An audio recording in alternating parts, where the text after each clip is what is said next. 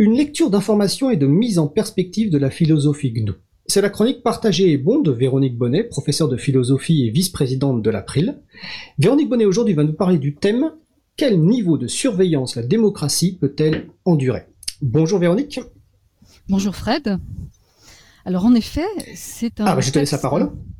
C'est un texte de euh, Richard Stallman qui a été publié il y a déjà sept ans. C'était à l'automne 2013 dans la revue Wide, donc qui a été repris, traduit, repris sur le, le Framablog.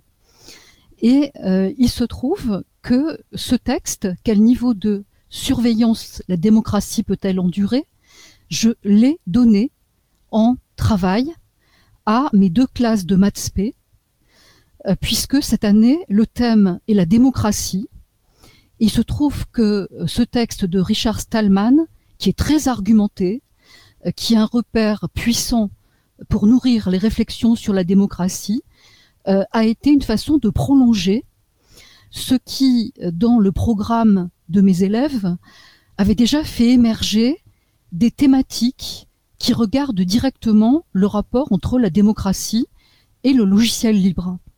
Alors je vais donner trois exemples avant de passer euh, à ce commentaire du texte de Richard Stallman.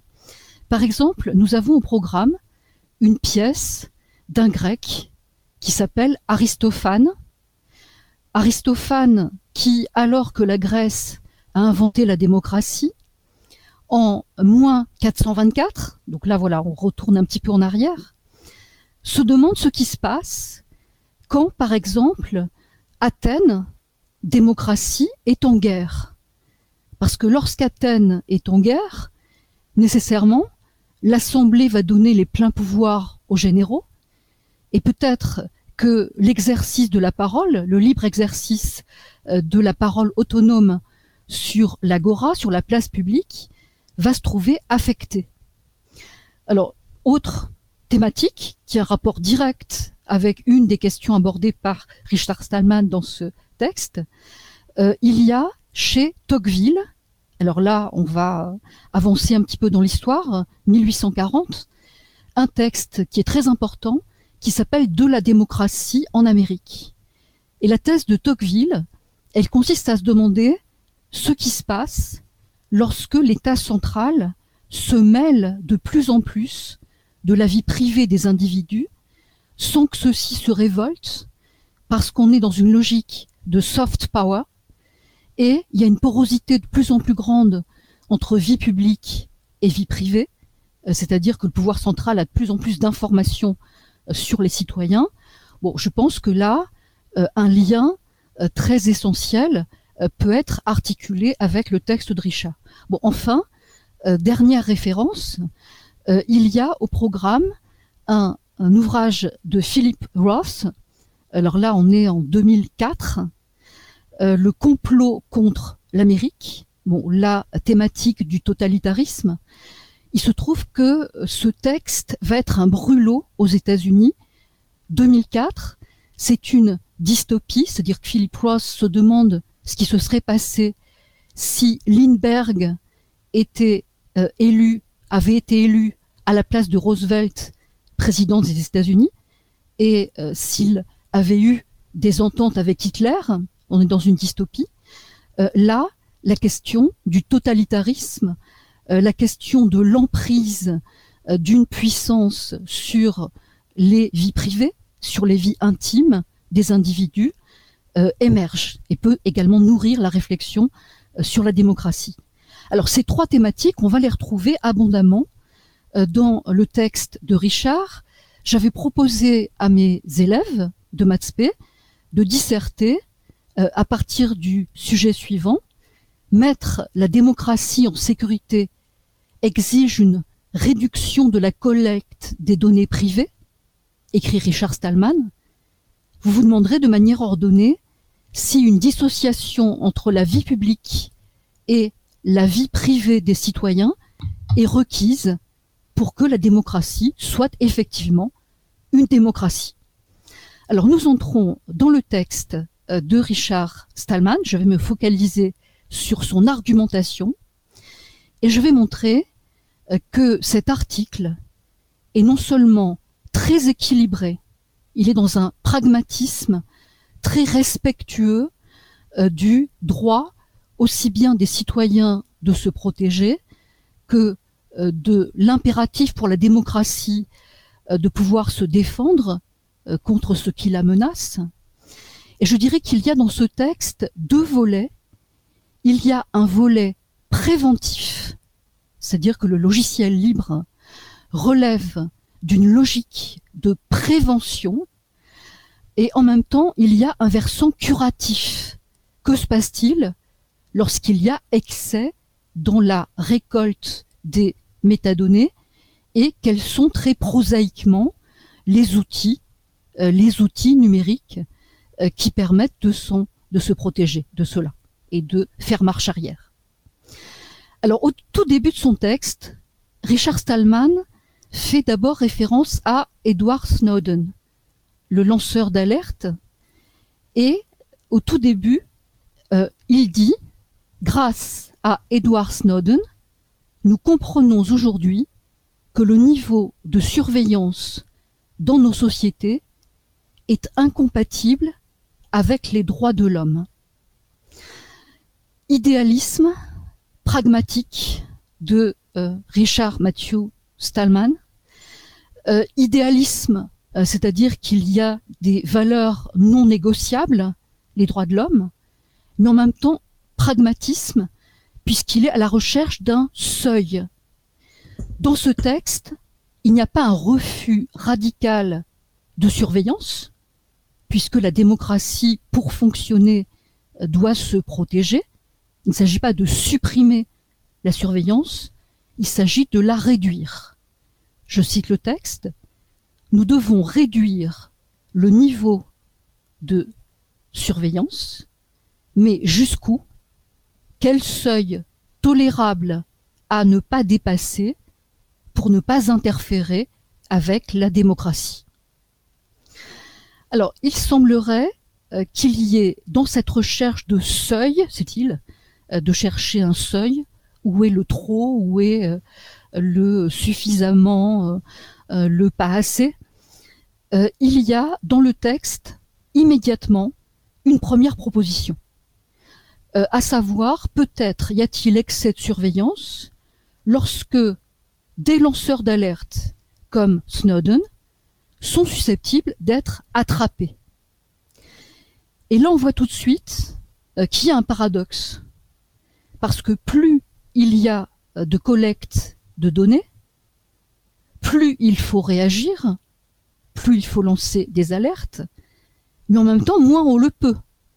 Euh, plus euh, ceci devient délicat, où il se trouve que euh, Edward Snowden, pour lancer son alerte, a dû s'entourer de précautions très précises de façon à contacter les journalistes de façon à pouvoir le faire en sécurité. Conséquence de cela, euh, vous avez euh, deux axes qui sont proposés par Richard Stallman, à savoir il faut d'une part que le peuple sache ce qui se passe dans la démocratie, il faut qu'il y ait une lisibilité de la démocratie, et il faut que les lanceurs d'alerte puissent faire leur travail. Et pour faire leur travail, il ne faut pas qu'il y ait de porosité entre la vie privée et la vie publique. Il faut qu'on puisse disposer euh, d'un espace intime, euh, ne serait-ce que euh, l'espace intime du recul, de la réflexion et de la critique. Alors, quelle préconisation Vous avez deviné, les logiciels libres? je vous ai dit que ce texte était de 2013 c'est-à-dire que c'est un texte qui est écrit juste 30 ans après l'automne 1983, où le projet GNU a été lancé euh, par Richard Stallman, donc un appel à coder, un appel à protéger le code de toute appropriation qui irait à l'encontre euh, des idéaux euh, de la communauté libriste. Et vous avez donc, de la part de Richard Stallman, le rappel qu'il y a eu une anticipation, qu'il y a bien eu une démarche préventive, puisque grâce au libre, le contrôle est effectif sur les ordinateurs personnels de qui a besoin d'éléments pour se protéger, il le peut sur son ordinateur personnel, mais nous ne sommes pas protégés sur Internet.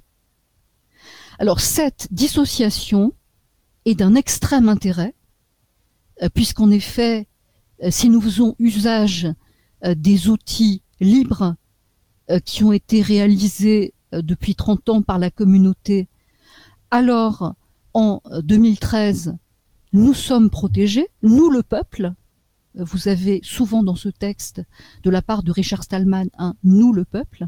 Nous sommes protégés dans notre informatique, à ceci près que sur l'Internet, non, nous ne sommes pas pleinement autonomes, il y a une part de risque euh, pour nos données. Et il se trouve que cette part, qui est euh, non maîtrisée, fait euh, qu'il est important de tenter de se protéger néanmoins et il est important que les lanceurs d'alerte se protègent et que les groupes dissidents pacifistes euh, se protègent. Alors certes, rappelle Richard Stallman, l'État a la tentation euh, de les infiltrer pour savoir s'il n'y a pas euh, un risque d'attentat, de complot, de terrorisme. Mais là, on voit bien euh, que l'éventualité euh, de tels complots euh, peut servir de prétexte et d'alibi. Et vous avez dans le dispositif législatif américain, ceci est une information donnée dans la suite, le rappel que soupçonner un délit est un motif suffisant pour accéder aux données. Alors l'accumulation euh, des données est une emprise et certaines lois permettent une campagne de pêche à grande échelle. Ici, il est fait référence aux filets dérivants euh, qui ne trient pas dans un premier temps, euh, qui ont été désignés par Edward Snowden. Alors c'est pourquoi la deuxième partie du texte est ce que j'appellerais un volet curatif. Après le préventif, le curatif. Et il y a donc une énumération de différents points euh, qui sont des appels à la prudence et en même temps euh, des appels à euh, ce pouvoir technique qui est celui de l'informatique, qui peut parfois servir d'antidote à des dispositifs informatiques euh, qui portent atteinte à la vie privée. Premier point, une protection solide de la vie privée doit être technique. Pourquoi? Elle ne peut pas être simplement juridique, euh, puisque les lois sont soit trop floues, soit ignorées, et donc les remèdes sont des remèdes logiciels. Ceci est le premier point des remèdes logiciels euh, qui visent l'autonomie de l'utilisateur. Deuxième point, euh, il faut être soi-même prudent. Il faut soi-même être un acteur de la protection de sa propre vie privée. Euh, le premier acteur, c'est soi-même. Et là, vous avez donc le rappel que sur Internet, on peut faire usage de Tor, on peut faire usage de logiciels qui bloquent le traçage, de GPG. Euh, Autrement dit, euh, il y a des démarches qui sont elles-mêmes techniques, euh, qui résistent à la technicité de certains dispositifs de collecte de données. Alors vous avez des éléments qui ont l'air plus anecdotiques mais qui ne le sont pas. Euh, là, en 2013, Richard Stallman recommande encore euh, de payer en liquide. Il recommande encore de garder l'anonymat sur les réseaux sociaux. Il rappelle qu'il est important aussi de protéger ses correspondants, ses amis. Autrement dit, il fait appel à l'autonomie. Alors viennent ensuite euh, quelques points euh, qui rappellent qu'il est important d'intégrer à chaque système le respect de la vie privée. Et vous avez une mise en garde concernant euh, ce qu'on appelle les téléphones intelligents ou les objets intelligents, on dit maintenant les objets euh, euh, connectés, qui peuvent être des pièges desquels on ne se méfie pas. Il est conseillé, toujours dans le registre de cette autonomie, de cette préservation dont on est le premier acteur, de garder ses propres données dispersées, de ne pas faciliter les choses. Euh, il est proposé d'utiliser des remèdes à la surveillance du commerce sur Internet, euh, également euh, d'utiliser certains remèdes concernant les dossiers sur les communications téléphoniques. Alors toujours la fameuse protection de ce qu'on appelle le sociographe, parce que même si on ne déchiffre pas euh, le message, on pourra toujours savoir qu'on a appelé celui-là après celui-là. Et brusquement, euh, après ce travail de rappel euh, de la prudence autonome à avoir et des outils techniques disponibles à déployer, vous avez, d'une façon totalement responsable, le rappel par Richard Stallman qu'un minimum de surveillance est néanmoins nécessaire. L'approche est équilibrée.